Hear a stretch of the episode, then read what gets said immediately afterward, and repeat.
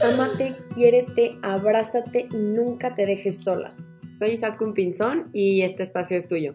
¿Platicamos? Hello, hello equipo. Buenos días, buenas tardes, buenas noches. Bienvenido, bienvenida a otro capítulo de tu podcast, Locura al Andar. Yo soy Isaskun Pinzón y soy tu host y estoy súper emocionada, como todas las semanas te digo, de volver a estar aquí frente a mi micrófono platicando contigo. Ay, qué liberador, qué liberador es volver. A veces me pasa que, que por más que trato de ser constante con el podcast, soy muy crítica con lo que quiero decir y lo que quiero platicar contigo, entonces luego cuando no tengo nada que decir, prefiero no decir nada, y esto te lo he dicho siempre. Pero el tema de hoy nace a raíz de una pregunta que he recibido mucho por parte de ustedes en Instagram como por la gente a mi alrededor, lo cual me es muy divertido porque siempre que escucho estas preguntas hay un tema súper profundo y súper interesante de un proceso por el cual yo he pasado que no me he dado el tiempo como de reflexionar y de reconocerme, entonces es increíble que cuando se me empiezan a hacer estas preguntas alrededor, siempre, siempre, siempre que volteo hacia adentro, noto que es algo que por lo menos ya atravesé y que me hace sentir muy orgullosa, ¿no? Entonces, qué increíble, qué increíble que eso sea lo que esté pasando ahora, porque eso también significa que hay algo increíble que he atravesado y algo increíble, increíble, algo increíble que he vivido y que puedo compartir contigo. Así que el tema de hoy son los hábitos, ¿no? Y quiero más bien poner los buenos hábitos y sobre todo cómo mantenerlos. Esta pregunta, si se lo hubiera hecho a Leisaskun de quizá hace 5 o 10 años, la respuesta hubiera sido una incógnita enorme, quizá hasta hubiera sido un, una pregunta gigante que te hubiera contestado y la respuesta tal vez habría dicho yo no creo que se puedan mantener los hábitos porque yo no soy constante, ¿no? Quizá esta Isaskun te hubiera contestado con una creencia limitante gigante y te hubiera dicho no lo sé porque yo no lo puedo hacer. Y qué fuerte, pero qué hermoso poder voltear a ver a ese Isaskun y preguntarle y decirle que realmente sí se puede ser una persona constante y que sí soy una persona constante, sino que más bien me fui creyendo las ideas de lo que la gente a mi alrededor me decía o quizá creía que ser constante solamente se veía de una forma, ¿no? Y que era a través de no respetar mi energía y a través de seguir lo que todo el mundo estaba haciendo. Y hoy eso para mí es totalmente diferente y es muy liberador y en cuanto al tema de hábitos, es súper interesante, uno, lo que las creencias limitantes tienen que ver alrededor de nuestros hábitos y dos, lo que nuestros entornos tienen que ver alrededor de nuestros hábitos. Por si no lo sabes, estoy releyendo el libro de Atomic Habits de James Clear. Es un libro extraordinario que ha sido súper interesante volver a leer porque lo leí en su momento y me quedé un poco a medias, no lo terminaba, como que decía, no, esto no lo entiendo. Y a través de los años que fui cambiando mis hábitos, que fui creando una vida que me da paz, una vida que me da muchísima felicidad, una vida que me da muchísima abundancia, fui entendiendo los conceptos que nunca terminé de leer en ese momento. Y entonces ahora que lo estoy volviendo a leer, como que empiezan a caer mil veintes que son increíbles, ¿no? ¿Y, ¿Y qué son los hábitos? Según lo que plantea James Clear, los hábitos son señales que manda tu cuerpo para que hagas un proceso de la forma más fácil para uno, como cortar energía y poner energía en donde la necesitas realmente, como por ejemplo, si tú te despiertas y te vas a lavar los dientes, pues ya no piensas, ah, ok, pierna derecha, pierna izquierda, voy y me lavo los dientes, ¿no? Quizá solamente te despiertas y vas directo a lavarte los dientes o al revés, ¿no? Antes de irte a dormir, en el momento en el que tú te laves los dientes. Pero ya no lo piensas porque es un hábito, es un hábito en tu vida que vas repitiendo. Y la segunda opción es que quizá sea esta señal que manda tu cerebro para evitarte dolor. Y eso me encanta porque muchas veces estos patrones que vamos creando en, en nuestra sinapsis cerebral vienen de la mano de nosotros evitar sufrimiento. Ojo, esto no quiere decir que sean la mejor opción, sino que tú tal vez aprendiste que repitiendo estos hábitos quizá evitabas un poco de ese dolor o quizá tapabas esa emoción. Sin embargo, eso no significa que sea un buen hábito, ¿no? Entonces voy a darte un ejemplo. Por ejemplo, imaginemos el típico ejemplo de un fumador, ¿no? Un fumador cuando está sintiendo ansiedad o cuando se está sintiendo nervioso, lo primero que hace es prender un cigarro. ¿Es un buen hábito? No. Sin embargo, el cerebro le manda la señal de, ah, en este momento quiero un cigarro porque lo está asociando a, en este momento tenemos ansiedad, entonces este patrón o este hábito o esta respuesta que recibimos después de esta señal, lo que hace es que disminuye este sentimiento incómodo. Entonces, como puedes ver, este patrón no tiene que ser necesariamente positivo, sin embargo, es lo que hace el cerebro para que la persona libere ese, esa como descarga de energía que no era necesaria, ¿no? O que quizá no le sirve al cuerpo para ponerse a hacer otras diferentes cosas en su mayor funcionalidad. Entonces es súper interesante porque si te pones a escuchar que tus hábitos vienen de uno o hacer el camino más lento para ahorrar energía o para quitar sufrimiento, y te pones a analizar desde ahí los hábitos que tienes, empiezas a encontrarte con varias preguntas que hacer hacia adentro, ¿no? Como, ah, ¿por qué hago esto? ¿Por qué no hago esto? ¿No? Em, hay muchísimos ejemplos a lo largo del libro en cuanto a las personas con obesidad o que quieren bajar de peso, ¿no? Que es como, ¿por qué no puedo lograrlo si todo el tiempo estoy queriendo hacerlo, si todo el tiempo estoy queriendo hacerlo? Y es porque, claro, tienen hábitos que están tan arraigados a su día a día que es complicadísimo de romper porque todo el tiempo están teniendo estas estimulaciones externas que hacen que el cerebro mande estas señales que hace que esta persona haga o no haga cualquiera de los siguientes hábitos que quiere cambiar. Entonces, la pregunta del millón, ¿cómo cambio mis hábitos y cómo los sostengo? Porque eso creo que es lo más importante y ahí es donde a mí me ha cambiado muchísimo la perspectiva y me ha hecho sentirme muchísimo más ligera alrededor de los hábitos, ¿no? Y para esto te quiero dar un ejemplo de nuestra casa. Mi casa con el bebé ha sido realmente una incubadora de buenos hábitos que ha sido increíble tanto para ella como para mí. En, este libro que te estoy diciendo de Atomic Habits, James Clear plantea que muchas de las cosas em, externas afectan los hábitos que tienes, ¿no? El típico warning que te daba tu mamá de con la gente que te lleves te va a definir pues tal cual, ¿no? Cuando tu mamá te decía, esta persona no me late, pues sí, nuestras mamás tenían razón. Porque nuestro alrededor sí que influye en nuestros comportamientos, ¿no? Si tú estás alrededor de una persona que es súper tóxica, probablemente te empieces a como imitar estos comportamientos, ¿no? Si tú estás en una casa en donde se habla muchísimo sobre la comida o en donde todo el mundo se grita, pues es probable que tú cuando salgas de ese entorno repitas esos patrones porque es lo que aprendiste, ¿no? ¿Qué tiene que ver esto con los hábitos? Que normalmente los tenemos tan arraigados en nuestra mente, en nuestro cuerpo incluso, que cuando empezamos a tener estas estimulaciones externas que nos recuerdan a la raíz de dónde aprendimos ese hábito, lo repetimos. Entonces, te voy a contar nuevamente un ejemplo que tengo de mi hogar con Claudia, que ha sido padrísimo. Entonces, te voy a dar las dos ramas, su versión de lo que ella ha aportado a mí y mi versión de lo que yo le he aportado a ella. Entonces, cuando yo llegué a Barcelona, afortunadamente tenía el hábito muy arraigado de hacer ejercicio, porque en mi casa mi mamá y mi familia son súper, súper, súper deportistas, ¿no? La diferencia es que yo después de haber pasado por un trastorno alimenticio, mi relación con ese hábito no era tan buena, ¿no? Era, sí que hago ejercicio porque realmente me da estas endorfinas que me mantienen cuerdo, pero un poco por detrás sigo teniendo esta obligación por hacerlo, sigo teniendo este, este como pequeño bichito atrás diciendo, oye, hoy no has hecho ejercicio, ¿no? Y Claudia nunca tuvo eso, Claudia nunca creció con ese hábito. Sin embargo, Claudia, por el otro lado, le daba un poco más de flojera, la verdad. Y entonces, ¿qué pasó? Gracias a que yo nunca me he sentido presionada de parte de Claudia por este como, haz ejercicio, haz ejercicio para bajar de peso, haz ejercicio para tal, porque Claudia tiene una excelente relación con el cuerpo y con los cuerpos de los demás y tiene naturalmente, se los prometo desde que nació, una relación tan amorosa con ella misma y con los cuerpos de los demás y siempre cree que todas las personas son hermosas en todas las maneras en las que llegaron a la tierra, que así debería de ser todo mundo, yo sané naturalmente ese hábito porque yo ya no veía que las, personas a mi alrededor hacían ejercicio porque tenían esta presión por hacerlo. Entonces en mi casa yo empecé a hacer ejercicio desde esta, como naturalmente este amor que yo veía que ella emitía hacia mi cuerpo, hacia el suyo, hacia los de los demás, ¿no? Porque empecé a sanar esa relación aún más profundo con mi cuerpo y, con el espejo, ¿no? Que cuando, cuando, como somos con el ego, ¿no? Que llegas y tú dices, yo ya estoy súper sanada, estoy súper bien y siempre vuelven a regresar estas historias de nuestro pasado o estas heridas que quizás seguimos todavía teniendo que indagar y que sanar.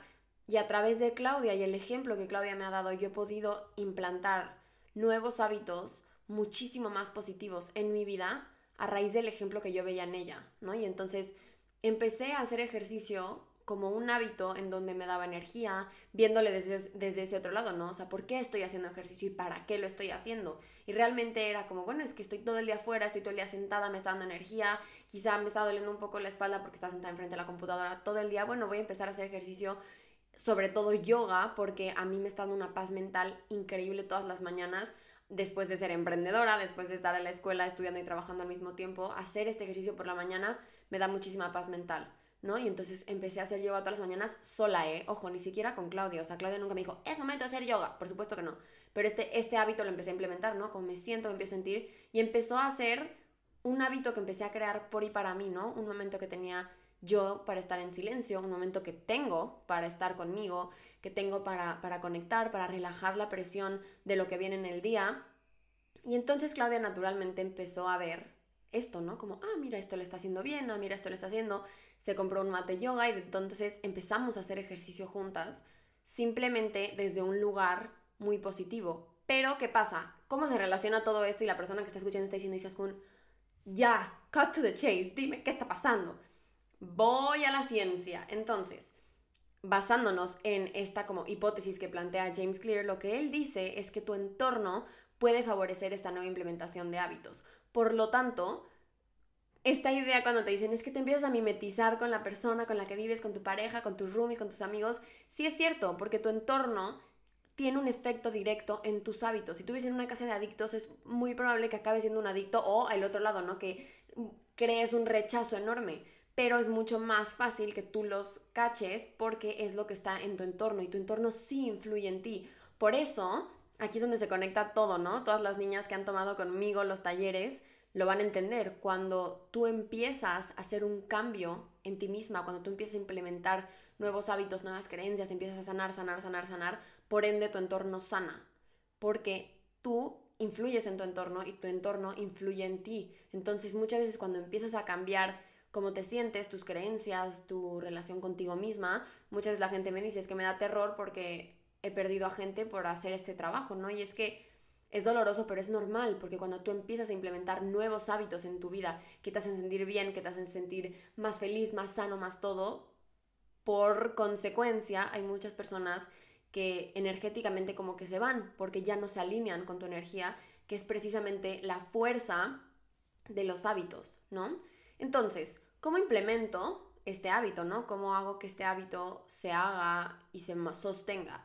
Y lo primero que esta persona plantea es que los hábitos no se van a poder implementar, uno, si no hay una como motivación de, identidad, ¿no? Si, si no se alinean con tu identidad, por ejemplo, yo antes no podía mantener muchos de mis hábitos porque yo decía es que yo no soy constante. Entonces, claro, el decir voy a hacer ejercicio todos los días rompía con lo que yo creía que era parte de mi identidad que era él, yo no soy constante, que cuando hablamos de identidad finalmente armamos, hablamos de creencias, ¿no?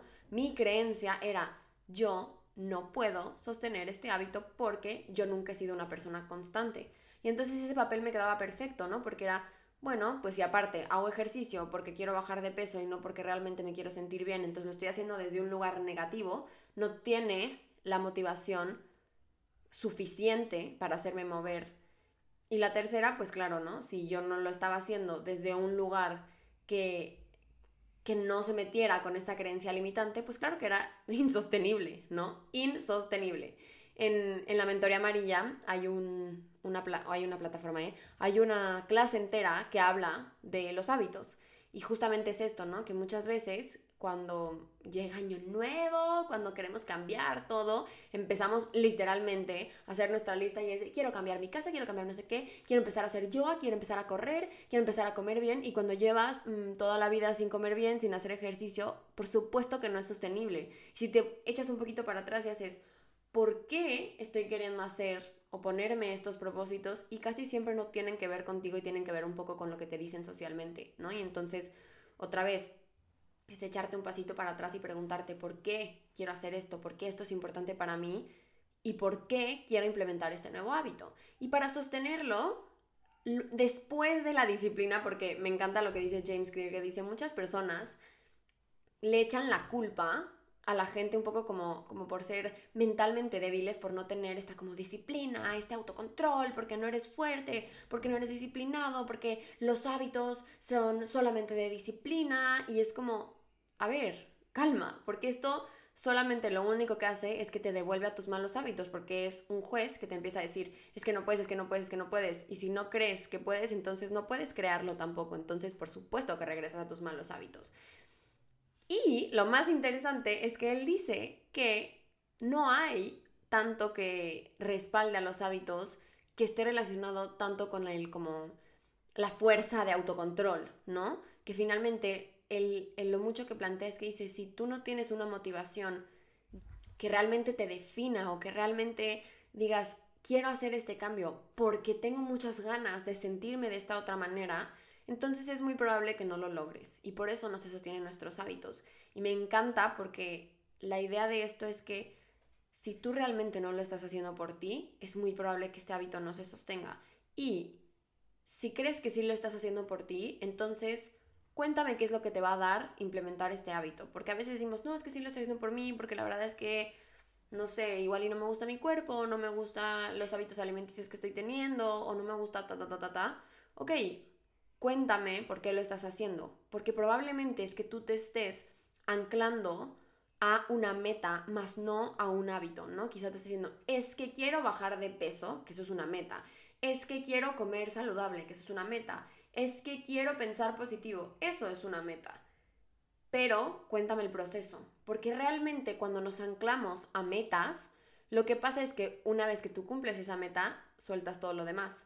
Y por eso otra vez es lo que pasa con las dietas, es lo que pasa con las drogas, es lo que pasa con las adicciones, porque finalmente cuando tú llegas a la meta es como, ah, ok, ya llegué y entonces sueltas todo lo que has construido. A que si tú vas dando pasos, pasos, pasos, pasos para llegar a esa meta, ya no se trata de la meta, sino que se trata del proceso y desde ya empiezas a disfrutar del proceso, porque incluso si tu manera de pensar solamente se basa en la meta, si tú en algún momento no llegas a la meta, crees que todo el proceso no valió la pena y entonces crees que no eres fuerte, crees que no tienes fuerza de voluntad, crees que no eres suficiente y entonces imagínate lo potente que es que tú bases tú sentirte suficiente en si alcanzas o no una meta, que puede ser que a veces las metas sean inalcanzables. Entonces, claro que es una rueda de hámster, porque nunca vas a llegar y entonces no llego, me planteo una meta, lo trato de llegar, no llego y entonces viene la decepción y vuelvo a lo mismo. Y es así un ciclo en donde nunca acabas. Aquí si dices, ok, quiero empezar a sentirme bien, quiero empezar a comer más saludable porque quiero ser una persona saludable, desde el momento en el que tú empiezas a hacer pasito a pasito cambios paulatinos, cambios del día a día, ya empiezas a convertirte en la persona saludable, porque no necesitas llegar a un peso, no necesitas llegar a una meta, sino que lo empiezas a vivir desde el día uno que empiezas a implementar ese hábito. Y no importa si el primer hábito es voy a reordenar mi refri para que elija primero las frutas y verduras, ¿no?